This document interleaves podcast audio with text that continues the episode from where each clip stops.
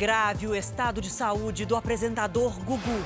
Ele está internado nos Estados Unidos depois de sofrer um acidente em casa. Ex-governador de Minas, Fernando Pimentel, é condenado a mais de 10 anos de prisão. Presidente Bolsonaro lança novo partido. Governo envia ao Congresso o projeto que amplia a excludente de licitude. Brasil cria mais de 70 mil vagas com carteira assinada. A torcida do Flamengo começa a chegar em Lima para a final da Libertadores. Na série especial, as ações para ampliar a participação dos negros no mercado de trabalho.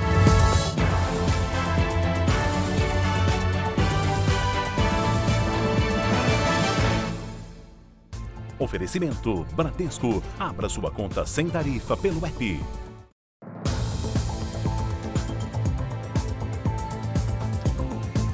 Boa noite. Um funcionário da unidade de pronto atendimento de Ribeirão Pires, região metropolitana de São Paulo, encontrou um tomógrafo escondido atrás de uma parede. Na cidade, o exame de tomografia passou a ser oferecido à população somente há dois anos, porque não havia o aparelho. Ayrton fazia uma vistoria no prédio antes de uma obra quando um buraco na parede o intrigou. Eu visualizei, aí vi uma coisa estranha, pensei que era uma mesa, alguma coisa assim, e comecei a quebrar. E ali, do outro lado, encontrou um tomógrafo, uma máquina que vale mais de meio milhão de reais, escondida entre quatro paredes. A gente fica meio espantado mesmo, porque podia estar funcionando aí na, na, na, região, né? Até agora, o que se sabe é que a máquina foi doada pela Secretaria de Saúde de São Caetano à Prefeitura de Ribeirão Pires, ambas na Grande São Paulo, em 2009. Na época, o complexo hospitalar do município estava em construção as obras foram paralisadas por falta de verba e só agora devem ser retomadas com um repasse prometido pelo governo do estado. A gente acredita que essa máquina já devia estar é, com algum problema ou faltando alguma peça, ela não funcionava. E a gente acredita que é mais fácil guardar essa máquina, só que fecharam com, com paredes, né? Ribeirão Pires só passou a oferecer o exame de tomografia há dois anos é que a máquina atual, que foi comprada em 2014 por quase 700 mil reais, havia sido instalada em local inapropriado para esse tipo de equipamento. Ainda não se sabe se esse tomógrafo estava em condições de uso quando foi doado. Mas se sim, os moradores de Ribeirão Pires poderiam ter tido esse serviço de diagnóstico muito antes, 10 anos atrás. Foi feito um boletim de ocorrência, né? E agora está no processo de sindicância para apurar os fatos e ver de quem que é a responsabilidade desse aparelho estar aqui por tanto tempo. Podia ter salvado muitas vidas, né? Porque 10 anos, né? É um desperdício. Desperdício. A polícia de Barueri, na Grande São Paulo, faz uma varredura nas imagens de câmeras de segurança da cidade para tentar descobrir a origem da bebida que matou quatro pessoas e deixou outras quatro hospitalizadas. As vítimas eram moradores de rua e dependentes de álcool. Nas imagens da câmera de segurança, um homem anda por uma praça no centro de Barueri. Olha para o lado, deixa alguma coisa numa mureta, depois no lixo e vai embora. Em outro momento, uma pessoa passa, cheira o frasco e vai embora sem beber nada. O vídeo foi gravado um dia antes de quatro pessoas morrerem e outras quatro serem internadas por intoxicação ao beber de uma mesma garrafa numa outra praça da cidade, o que fez a polícia desconfiar. O homem que aparece no vídeo prestou depoimento hoje à tarde na delegacia de Barueri e negou envolvimento no caso. Ele diz que apenas deixou ali uma garrafa de refrigerante vazia. A polícia continua analisando câmeras de segurança na cidade para descobrir qual o caminho que Vinícius Sales Cardoso fez antes de levar a garrafa para os colegas. Amanhã, o Instituto de Criminalística deve apresentar a análise da substância que tinha no frasco. O promotor encarregado do caso disse que só depois do laudo vai ser possível dizer se houve envenenamento. A partir daí, é possível a gente entender que há um crime. O que precisa saber é se o Vinícius tinha conhecimento e participação nesse crime e quem mais e qual motivo. Vinícius está preso temporariamente. Pela última versão das três que deu à polícia, ele encontrou a garrafa numa rua em Barueri e ficou com ela duas semanas até oferecer aos colegas. Hoje, a advogada dele disse que isso não está claro. Hoje, quando eu conversei com ele, tentando confirmar esse, esse período, ele falou: Olha, eu não lembro, eu estou um pouco confuso. 18 pessoas foram presas hoje numa operação contra uma quadrilha suspeita de furtar e desviar combustíveis na Baixada Fluminense. Um dos endereços usados pela quadrilha era essa garagem em Duque de Caxias. Os policiais precisaram arrombar a porta para cumprir os mandados de prisão. Os criminosos usavam empresas legalizadas para praticar o crime. Os caminhões eram abastecidos normalmente, mas antes de chegar ao destinatário, paravam em garagens onde parte do combustível era desviada. Quando eles não atingiam a quantidade necessária para a revenda, um solvente era usado para completar o tanque. Existiam subtrações de até mil litros e uma complementação com, a, com aditivo é, promovendo a adulteração para que não fosse constatado essa grande subtração quando o cliente recebia aquele produto. A polícia estima que a quadrilha movimentava 4 milhões de reais por mês. Sete caminhões, duas pistolas e 40 mil reais foram apreendidos. Além dos funcionários, empresários e gerentes também foram presos. A polícia tenta identificar agora outros grupos suspeitos de participarem do esquema. Eles se comunicam, são, há uma conexão entre todas. Essa, essa célula está desarticulada né, a partir desse momento. O Superior Tribunal de Justiça concedeu habeas corpus ao cantor carioca conhecido como DJ Renan da Penha. Ele está preso no complexo de Jericinó há sete meses. Nós vamos ao vivo até o Rio de Janeiro com o repórter Pedro Paulo. Boa noite, Pedro Paulo. Há previsão para ser libertado o cantor? Boa noite, Celso. Boa noite a todos. A liberdade de Renan da Penha depende agora do juiz da vara de execuções penais.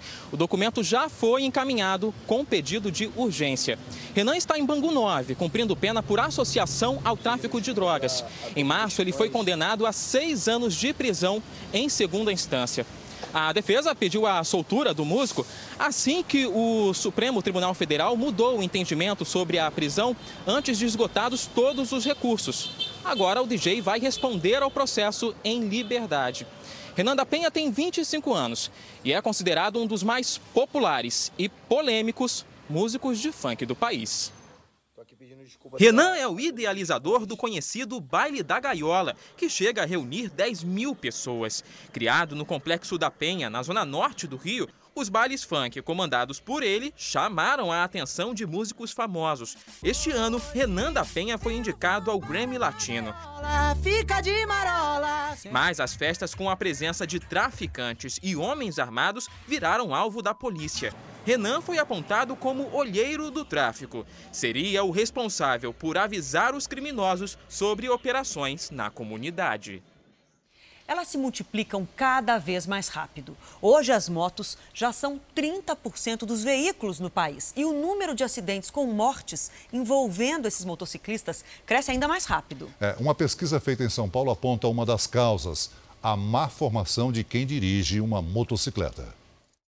Sobre duas rodas, o caminho é mais rápido, no trânsito congestionado e também mais perigoso. A quantidade de motos nas ruas chegou a quase 30% do total de veículos no país.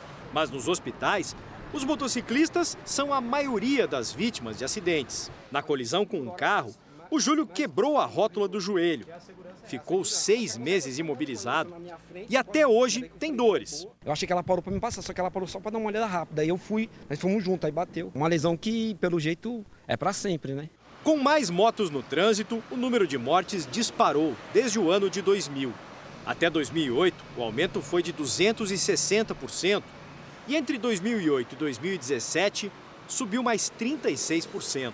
Para quem roda o dia todo, a rotina é tensa. Muito tensa. Tem que prestar atenção na gente e no próximo também, dirigir pelos dois no caso, né? Pode acontecer de eu não voltar para casa e ir direto para o hospital. Então eu saio com isso na cabeça assim. Uma pesquisa feita aqui em São Paulo para identificar o perfil dos motociclistas mostra que muitas vezes o uso das motos começa à margem das regras de trânsito. De cada 10 entrevistados, seis disseram que já pilotavam antes de tirar a carteira de habilitação. E três aprenderam muito cedo, entre os 10 e os 15 anos de idade. Para especialistas, a formação inadequada é um dos motivos para tantos acidentes. Hoje em dia, o curso de habilitação de moto ele é feito num espaço fechado que não simula uma situação de trânsito real. E aí, a partir do momento que ele sai com habilitação, sem experiência nenhuma e vai para o trânsito, percebe que é muito mais difícil do que ele imaginava, né? Para diminuir os riscos, é preciso uma mudança de comportamento. Eu diria que 96% dos acidentes envolvendo moto poderiam ser evitados pelo motociclista, por uma conduta preventiva.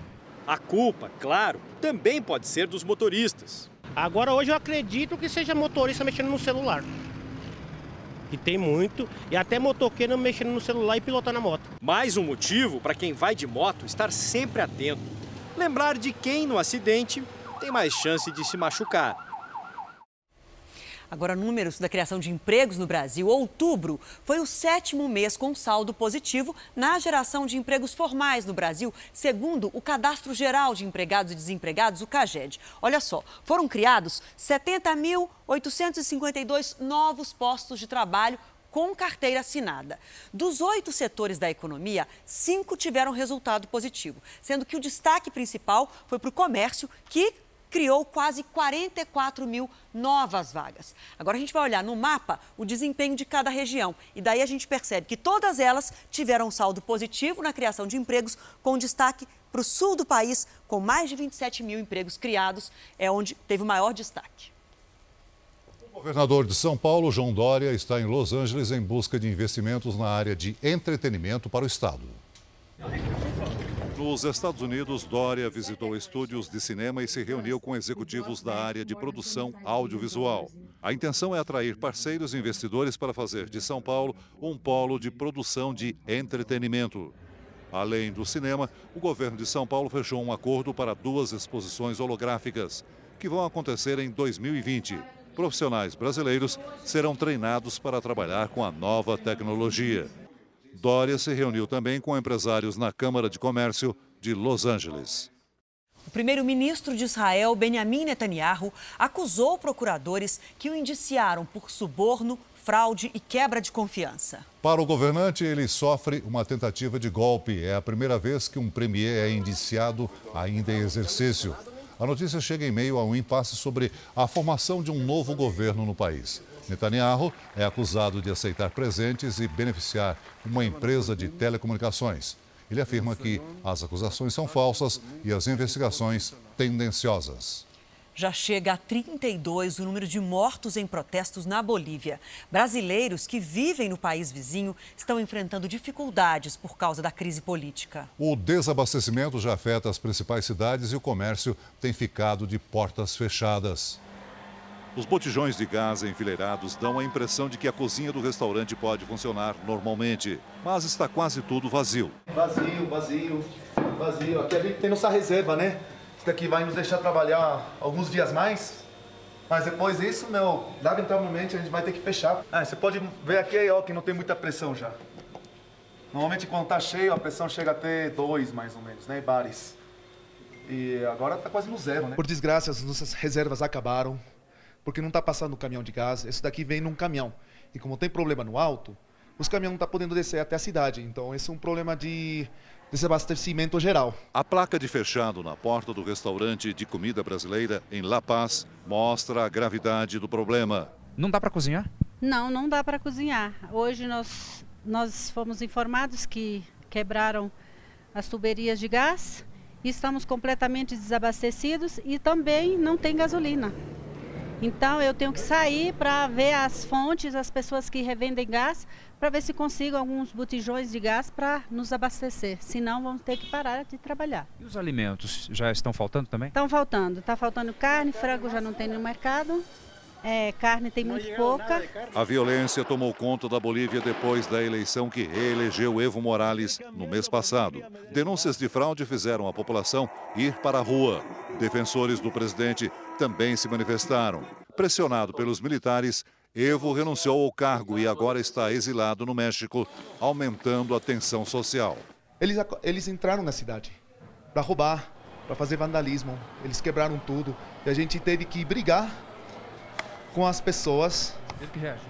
Eu, a gente teve que reagir, porque senão eles iam entrar. Não, mas senão eles iam entrar e iam quebrar tudo. A senadora Giannini Agnes se proclamou presidente, recebeu apoio da Justiça e das Forças Armadas e ontem entregou ao Congresso um projeto para acelerar a convocação de novas eleições. de pacificar o país e de elegir a nossos governantes. Enquanto isso, a Bolívia contabiliza manifestações, algumas pacíficas, outras violentas. E repressão. 32 pessoas morreram desde o início dos protestos. Tâmara é médica, noiva do estudante boliviano Joseph. Vi muita gente machucada, é, ferida, agredida e são impiedosos. O jovem participa do movimento chamado Resistência contra Evo Morales, em Cochabamba. Agora, eles pensam em se mudar para a Europa. Quando eu cheguei aqui era tudo muito tranquilo, eu nunca tinha visto. Tinha algumas coisas, alguns bloqueios, mas mais pacífico, né? Mariana, outra dona do restaurante na capital do país, tem esperança de que a paz vai voltar. O futuro sempre com esperança. O que, que as pessoas querem? Todos querem é paz. Veja a seguir, o presidente Bolsonaro lança novo partido, o Aliança pelo Brasil. E ainda hoje, na nossa série especial, iniciativas que ajudam a mudar a falta de participação dos negros no mercado de trabalho.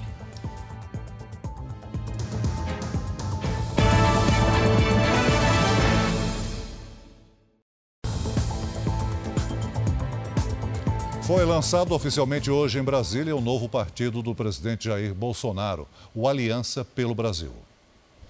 Logo no começo do dia, o presidente admitiu a possibilidade de não conseguir concluir a criação do partido para a disputa das eleições municipais do ano que vem, caso a Justiça Eleitoral não aceite a coleta de assinaturas por meio eletrônico. Se for possível eletrônica, a gente forma um partido para março. Se não for possível, eu não vou entrar em disputas municipais no ano que vem, estou fora. O partido foi lançado num evento em um hotel de Brasília. Jair Bolsonaro será o presidente da sigla. O senador Flávio Bolsonaro é o primeiro vice-presidente.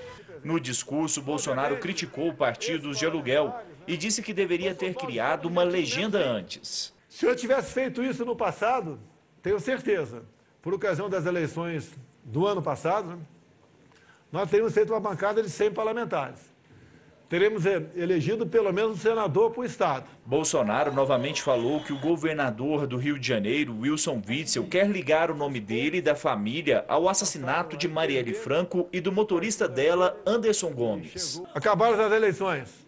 Ele botou na cabeça que quer ser presidente da República. É um direito dele, de qualquer um de vocês. Mas ele também botou na cabeça dele que tinha de destruir a reputação da família Bolsonaro.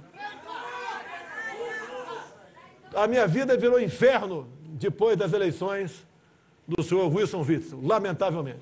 Tenta destruir quem está do meu lado e a minha família a todo custo, usando a Polícia Civil do Rio de Janeiro, ou parte da Polícia Civil no Rio de Janeiro. Até a questão do porteiro. Se nada mudar, o Aliança pode chegar em 2022, quando Jair Bolsonaro pode disputar a reeleição sem dinheiro dos fundos partidário e eleitoral e sem tempo de TV é que, pelas regras, a divisão é feita de acordo com o resultado das últimas eleições gerais e com o número de deputados federais eleitos. Mas essas barreiras não são vistas como um problema pelo grupo político ligado ao presidente da República. Para eles, é possível repetir o resultado das eleições do ano passado, quando Bolsonaro foi eleito com pouco dinheiro e menos tempo de televisão. Também hoje o governo enviou ao Congresso o projeto de lei para alterar o conceito de excludente de ilicitude que aumenta a proteção a agentes de segurança que matam em circunstâncias especiais, como no estrito cumprimento do dever legal e em legítima defesa. A proposta pretende diminuir eventuais punições de militares das Forças Armadas, de policiais e de outras forças de segurança durante a atuação em operações de garantia da lei e da ordem. O governador do Rio de Janeiro, Wilson Witzel, disse que vai processar o presidente Jair Bolsonaro pelas declarações de manipulação no caso Marielle Franco. O Supremo Tribunal Federal suspendeu o julgamento que vai decidir se dados fiscais sigilosos podem ser compartilhados sem autorização da Justiça. O ministro Alexandre de Moraes foi o único a votar na sessão de hoje. Ele permitiu o compartilhamento de informações da Unidade de Inteligência Financeira, o antigo COAF, mas divergiu do presidente do Supremo e relator Dias Toffoli e liberou a Receita Federal para enviar todas as provas que juntou em fiscalizações para o Ministério Público, incluindo extratos bancários e declarações de imposto de renda, dados proibidos por Toffoli. Por serem provas lícitas produzidas pela Receita, a Receita é, pode enviar tudo, todos os dados, todas as provas, todas as informações necessárias e que fizeram chegar ao lançamento definitivo do tributo. O restante, como a própria Receita faz, que não tenha relação com o caso, ou devolve ao contribuinte ou será destruída. Se houver excesso, o excesso deve ser combatido, até porque sempre haverá uma supervisão posterior judiciária. Depois do voto do ministro, a sessão foi encerrada. O julgamento será retomado semana que vem, mas reservadamente alguns ministros cogitam a possibilidade de um pedido de mais tempo para analisar o assunto e questionam a inclusão dos dados do antigo COAF no debate por Toffoli, já que não havia o pedido no processo. Esse tema do COAF foi em algum momento ferido neste RE ou na primeira instância? Eu trouxe no meu voto e entendi. Não. Vossa Excelência sim, trouxe a colação esse tema. Mas eu confesso a Vossa Excelência que tenho muita dificuldade em enfrentar esse tema quando ele não foi suscitado nesse RE, tá, é, em nenhum momento. É, eu acho que é um tema relevante, eu acho que haverá um momento oportuno em que nós nos debruçaremos sobre ele, mas agora, sem nenhum elemento. Rosa Weber, Edson Fachin e Marco Aurélio Melo também se mostraram contrários à discussão. Se a maioria dos ministros decidir pela exclusão dos dados compartilhados pela Unidade de Inteligência Financeira, a decisão provisória de Toffoli, que suspendeu quase mil processos com base nos relatórios do órgão, poderá ser derrubada. O presidente do Senado, Davi Alcolumbre, disse que trabalha por uma proposta comum de senadores e deputados para a prisão após decisão em segunda instância. Há iniciativas nas duas casas para mudar essa lei. Enquanto a Câmara escolheu um caminho mais longo, o de mudar a Constituição para permitir a prisão após a condenação por um colegiado de juízes de segunda instância, o Senado optou por uma saída mais rápida, a alterar o Código de Processo Penal. Para isso, basta aprovar um projeto de lei, que requer maioria simples e apenas um turno de votação. Estava tudo certo para que a Comissão de Constituição e Justiça aqui do Senado votasse a medida na próxima quarta, encaminhando o texto ao plenário e depois à Câmara, com chances de mudar a lei ainda este ano. Mas o presidente do Senado pisou no freio. Davi Alcolumbre agora fala em tentar um acordo com os deputados para que se chegue a uma proposta única das duas casas. A Câmara acaba de dar sinal verde para a tramitação de uma proposta de emenda constitucional, que acaba com o excesso de recursos antes da prisão, tornando a segunda instância o ponto a partir do qual a pena começa a ser cumprida. A tramitação da proposta é demorada e pode terminar só em março ou abril de 2020. É melhor o Brasil ter um dispositivo legal é, consolidado no começo de 2020 do que tentar atropelar um processo legislativo e levar à população brasileira a mesma dúvida que a matéria já aprovada na Constituição levou ao próprio Supremo Tribunal Federal, que já mudou várias vezes o seu entendimento. O movimento desagradou alguns senadores, como a presidente da CCJ, Simone Tebet, que mantém o assunto na pauta de votações da comissão. Uma audiência pública para ouvir especialistas está mantida para a terça-feira. O ministro da Justiça, Sérgio Moro, está entre os convidados. Nós conversamos sobre questões técnicas do desdobramento possível. A questão procedimental será discutida depois pelos líderes. A Câmara dos Deputados americana concluiu hoje o último dia de audiências públicas no processo de impeachment do presidente Donald Trump. Em cinco dias, foram 12 testemunhas ouvidas pelo Comitê de Inteligência. A ex-assessora do Conselho de Segurança Nacional, Fiona Hill, e um diplomata dos Estados Unidos na Ucrânia, David Holmes, disseram que a ajuda militar ao país europeu estava ligada às investigações contra o adversário político de Trump, Joe Biden. A presidente da Câmara afirmou que irá prosseguir com o um inquérito baseado nos depoimentos. Trump respondeu nas redes sociais pedindo para que as pessoas lessem as transcrições da conversa dele com o presidente da Ucrânia. Um helicóptero caiu do lado paraguaio na fronteira do Brasil com o país vizinho. Quatro pessoas estavam a bordo e ficaram feridas. Esse vídeo mostra o momento da queda da aeronave da Secretaria Nacional Antidrogas do Paraguai.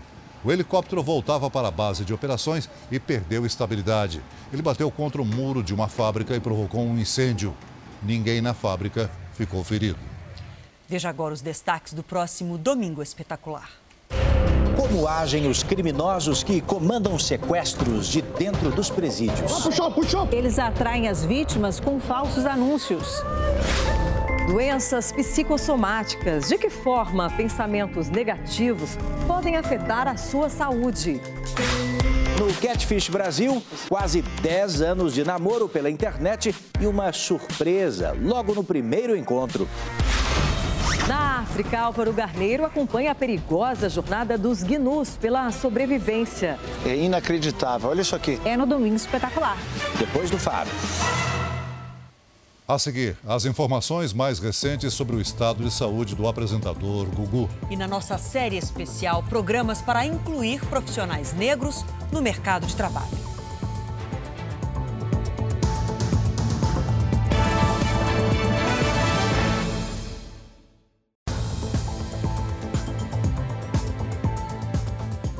Estamos de volta com as informações mais recentes sobre a saúde do apresentador Gugu.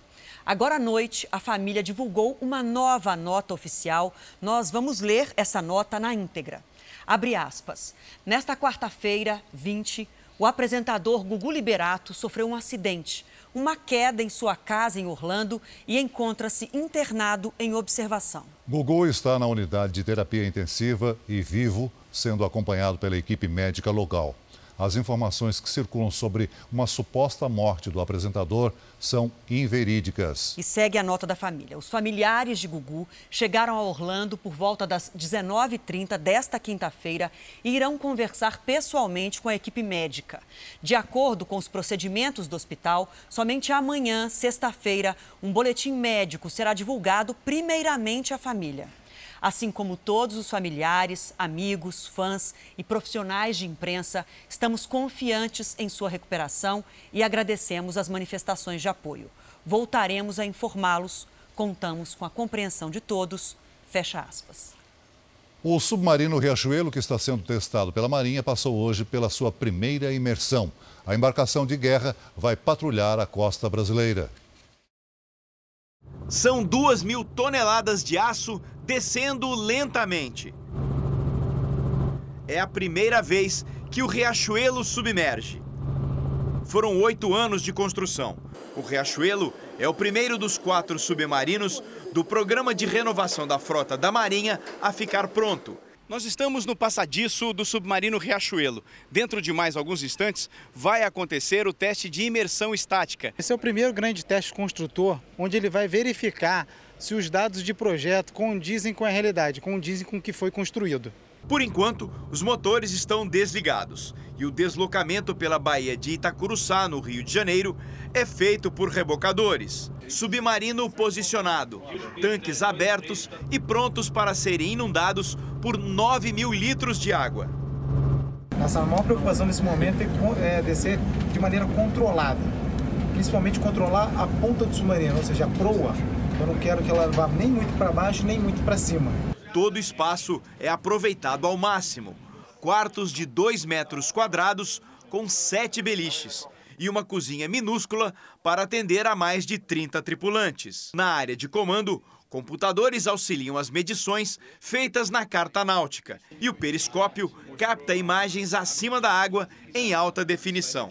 O Riachuelo não é só o mais moderno submarino da frota, mas também o mais poderoso. Nós estamos no compartimento de torpedos. Esse submarino é capaz de levar até 18 armas ao mesmo tempo, entre mísseis e torpedos, todos eles lançados desses compartimentos aqui. Hoje ele foi aprovado no teste, mas passará por outras provas até ser liberado para patrulhar a costa brasileira. Tarde quente no sul do Brasil. As temperaturas passaram dos 34 graus na maior parte do Rio Grande do Sul. Mariana Bispo, boa noite para você. Nossa primeira vez juntas aqui no JR. Bem-vinda, viu? Muito obrigada. Mariana, a gente sabe que quando tem esse aumento brusco, intenso na temperatura, geralmente depois vem temporal. É o que vai acontecer? É o que vai acontecer. Boa noite, Adriana. Boa noite a todo mundo que está acompanhando a gente aqui no JR. É isso mesmo. O tempo já muda nas próximas horas. Isso por causa de uma frente fria que vem do Uruguai e avança para essa região já durante a sexta-feira. Chove forte e os ventos podem chegar aos 60 quilômetros por hora.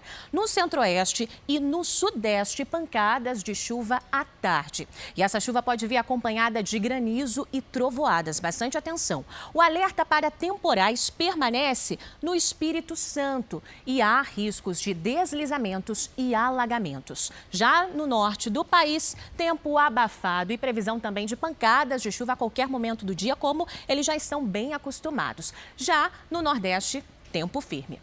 Em Natal faz 31 graus, em Cuiabá 35 e em Florianópolis 29 graus. Vamos lá para o tempo delivery. Vamos. Olha só, a gente começa com o Leandro de Guabiruba, em Santa Catarina. Quer saber como é que fica o tempo por lá, o Leandro? Pois é, Leandro, faz calor por aí, viu? Mas vale o que eu já falei para a região sul de maneira geral. A chuva cai no final da tarde e a máxima fica pelos 29 graus. Bom, tem que ter um pedido da sua terra. Claro. É o Ismael, do Rio de Janeiro. Ele é de Nilópolis e quer saber quando é que o sol volta a aparecer por lá. Não só da minha terra, como da minha cidade vizinha, da cidade vizinha. Eu sou de Duque de Caxias. Ismael, nos próximos dias o sol até aparece, mas mesmo assim a chuva continua e há risco de temporais no sábado, viu? Amanhã faz 31 graus. Bom, aqui em São Paulo, cara de verão, sol calor e pancadas de chuva. Máxima para amanhã é de 30 graus. Cara de verão mesmo. Obrigada. Nada, até, até amanhã. amanhã.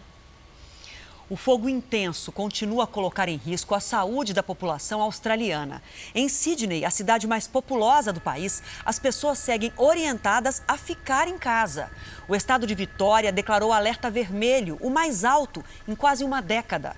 Hoje, a cidade de Melbourne registrou o dia mais quente em 125 anos, com temperaturas acima dos 41 graus. Em outra cidade, uma tempestade de poeira deixou o céu, olha só, laranja. O ex-governador de Minas Gerais, Fernando Pimentel, do Partido dos Trabalhadores, foi condenado pela Justiça Eleitoral a mais de 10 anos de prisão. As acusações são de tráfico de influência e lavagem de dinheiro quando Pimentel era ministro do governo de Dilma Rousseff. O ex-governador de Minas estava em casa quando recebeu a notícia. Depois, teria deixado o prédio onde mora. Eu moro aqui. Mas agora ele não está em casa. Não se encontra no momento. Muito obrigado. Segundo a Justiça, os crimes aconteceram entre 2011 e 2014, quando Pimentel era ministro do Desenvolvimento no governo Dilma. Ele teria usado o cargo para beneficiar a JHSF Incorporações. Em troca, a empresa teria feito repasses ao PT e a Pimentel para a campanha eleitoral de 2014, quando ele disputou e foi eleito governador de Minas. A juíza do caso determinou que a pena seja cumprida inicialmente no regime fechado. O ex-governador pode recorrer em liberdade. A justiça se convenceu da culpa de Pimentel a partir de uma delação premiada, feita por um dos maiores aliados dele. O empresário Benedito Rodrigues de Oliveira, o Bené, era um dos amigos mais próximos de Pimentel. Ele revelou aos investigadores que a JHSF Incorporações pagou 4 milhões e 250 mil reais de propina. Parte do dinheiro teria ido para o Partido dos Trabalhadores e outra teria pago despesas da campanha eleitoral de Pimentel por meio de transferências feitas ao Instituto de Pesquisas Vox Populi como Caixa 2. Os valores constam na prestação de contas eleitorais. Bené foi condenado a oito anos de prisão e admitiu que usava a própria gráfica para lavar o dinheiro. A pena para Marcos Coimbra e Márcio Irã Moraes, do Vox Populi, foi de dois anos e nove meses e foi substituída por prestação de serviços comunitários. O empresário José Auriemo Neto, da JHSF Incorporações, fez acordo de delação premiada em 2017. O processo contra ele foi suspenso depois da promessa de doação de um milhão de reais para o Hospital do Câncer em Barretos. O ex-governador de Minas classificou a sentença como absurda, injusta e juridicamente insustentável. A empresa JHSF disse que não é parte nesse processo. A defesa de Márcio Irã afirmou que ele não prestava mais serviços à Vox Populi na data dos supostos crimes. O advogado de Marcos Coimbra disse que não iria se manifestar. A nossa produção não conseguiu contato com a defesa de Benedito Rodrigues. Agora, futebol. Depois do descanso após a viagem até Lima, os jogadores do Flamengo realizaram o primeiro treino na capital peruana. Os torcedores que já estão tomando conta da cidade não puderam acompanhar a movimentação dos jogadores. Dia ensolarado em Lima, praia, surf e um imenso barranco. O visual é bonito, mas diferente do Rio. Eu acho que falta esporte, eu acho que falta as pessoas com os trajes né, de praia. A presença dos flamenguistas é que está deixando a capital peruana com a cara do Rio de Janeiro. O calor humano dos torcedores transformou Lima nesta semana. Não faltam o bom humor e o otimismo dos brasileiros. Vão tomar dois gols nos primeiros 20 minutos e vão começar a bater, vão expulsar dois deles. E aí o campeonato é nosso, acabou. Longe do oba-oba da torcida, o Flamengo fez o primeiro treino no CT da Federação Peruana de Futebol. O local foi todo envelopado para que ninguém pudesse ver a preparação do técnico Jorge Jesus. Equipamentos antidrone foram instalados e só o aquecimento foi liberado para a imprensa. Os 30 jogadores relacionados participaram e pareciam estar tranquilos. Temos que estar frios, com muita tranquilidade, saber que essa emoção ela não pode passar por cima da, da razão. Ansiosos estão os torcedores que viajam para Lima de ônibus. Já são quatro dias nas estradas na fronteira entre a Argentina e o Chile, uma parada para conferir a documentação e um rápido encontro com torcedores do River Plate, que também seguem para o Peru. O percurso é longo e alguns sentiram o efeito da altitude. Um torcedor desmaiou e levou cinco pontos no rosto. Eu estava descendo a escada para ir no banheiro, acabou que deu um corte, mas rapidamente foi socorrido pelos motoristas. Mesmo cansada, a turma do ônibus não esquece de festejar. Vamos ser campeão, vamos Flamengo! No R7.com você encontra a página O Caminho Rubro Negro. É um diário de viagem com vídeos dos torcedores do Flamengo. É só ir ao r7.com barra Flamengo. Agora, nossa série especial. A falta de trabalho no Brasil atinge principalmente os profissionais negros. No último trimestre, o IBGE registrou aumento do desemprego somente entre a população negra. Para brancos e pardos, a situação começa a melhorar. Para corrigir esse desequilíbrio, muitas empresas e instituições públicas estão criando alternativas para, para selecionar os funcionários, sem preconceito, levando em contato o currículo de cada um.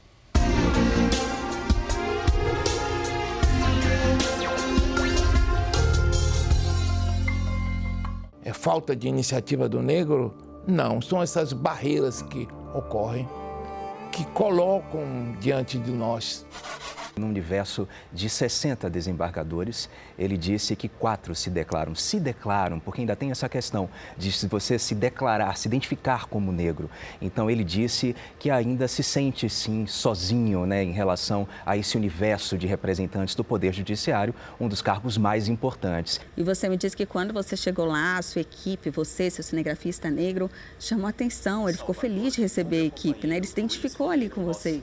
Exatamente. E ele falou, e eu também pude conversar um pouco com ele, então a quebra disso é bem interessante. Pelo menos no serviço público, a gente percebe que começa a avançar, pelo que ele mesmo disse, pela questão das ações afirmativas. Iniciativas como programas e projetos de inclusão estão ajudando a mudar a história que conhecemos desde criança nos livros da escola. Uma dessas ações é feita no tribunal mais antigo das Américas. O Tribunal de Justiça da Bahia foi pioneiro em reservar 30% das vagas dos concursos públicos para os cargos de magistrado e servidor a candidatos negros. O desembargador Ivanilton Santos é um dos magistrados negros que atuam no tribunal. Estudou em escola pública e se formou em Direito em 1971. Dez anos depois, prestou concurso e passou em terceiro lugar. O desembargador se incomoda quando participa de eventos em que não tem no mesmo espaço um outro representante negro. Em determinado momento, olhei para o auditório e não vi outro negro, somente eu. E isto é lamentável, isso não pode ser obra do acaso. Tribunal de Justiça da Bahia, são 60 desembargadores, apenas quatro negros.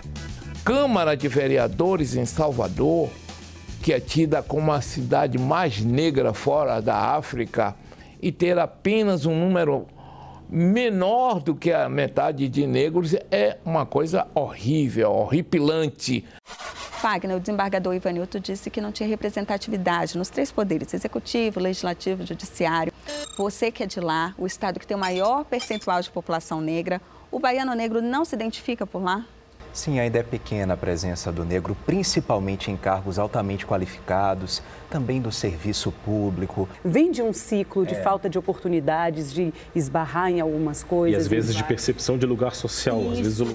Em um levantamento realizado pelo Conselho Nacional de Justiça sobre o perfil dos juízes e desembargadores brasileiros, mais de 80% se declarou branco. Isso significa que no país, a cada 10 magistrados, apenas dois são negros. O que nós desejamos, o que nós sonhamos, o que nós queremos é que os negros também ascendam à superfície. Se no poder público ainda é difícil ter a representatividade, imagine para conseguir melhorar a iniciativa privada. Para tentar resolver isso, entra um segundo poder no nosso país, o executivo. O Ministério Público do Trabalho criou um projeto para incluir jovens negros nas áreas de publicidade, direito e em cargos de executivos de empresa. O sistema já funciona no Rio de Janeiro, Salvador, São Paulo e Distrito Federal. O programa é coordenado pela procuradora Valdirene de Assis, que está há 19 anos no serviço público. Se formou em Direito pela universidade mais disputada do país, a USP, em São Paulo. Hoje é a gerente nacional desse projeto, que foi desenvolvido para construir uma conexão étnica-racial dentro das empresas, com várias ações para contratos de trabalho. E o Ministério Público acompanha o trabalho que essas empresas estão realizando. Além das empresas diretamente vinculadas ao projeto, nós temos uma rede de parcerias com é, organismos internacionais. A intenção é ampliar o programa para todo o país. É um trabalho grande que se busca realizar para que a gente consiga ter não só as pessoas ingressando, mas também ambientes de trabalho saudáveis, ambientes de trabalho efetivamente inclusivos. E para evitar essa batalha desigual por espaço, entrou em ação um modelo de seleção que foi criado na Europa.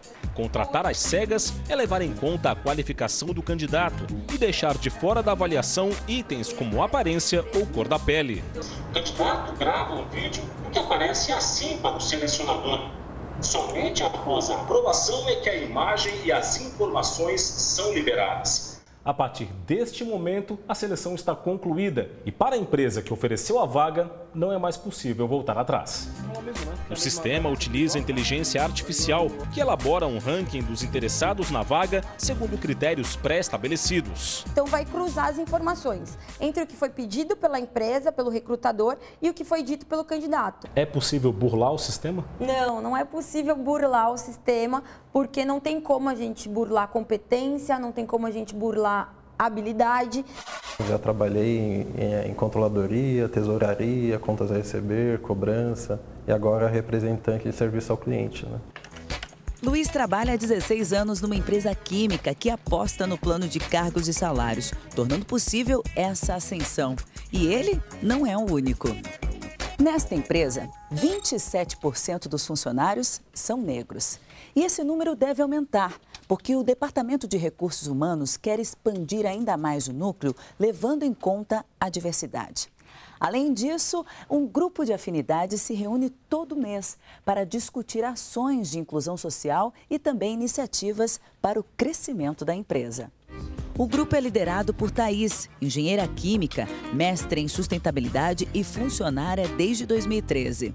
Todos os nossos times eles são treinados para que eles levem essa questão de como combater o racismo, quais são as expressões que a gente tem que evitar no nosso dia a dia.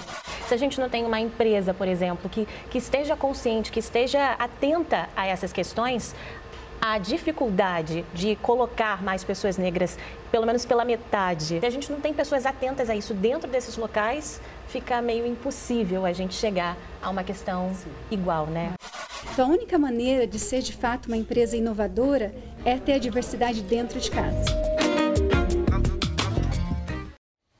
E você também pode participar dessa conversa com a nossa equipe de jornalistas usando a hashtag você no JR ou também pelo nosso WhatsApp, que aparece aqui o número. Mande o seu vídeo, comentário. Quem sabe você não aparece no último capítulo da série. O Jornal da Record termina aqui. Você pode assistir a edição de hoje na íntegra no Play Plus. E o Jornal da Record também tem versão em podcast. É só acessar o Play Plus e as nossas plataformas digitais. E à meia-noite e meia tem mais Jornal da Record com o Sérgio Aguiar. Fique agora com a Fazenda, ao vivo com o Marcos Mion. A gente volta a se encontrar amanhã. Até lá. Boa noite e até amanhã.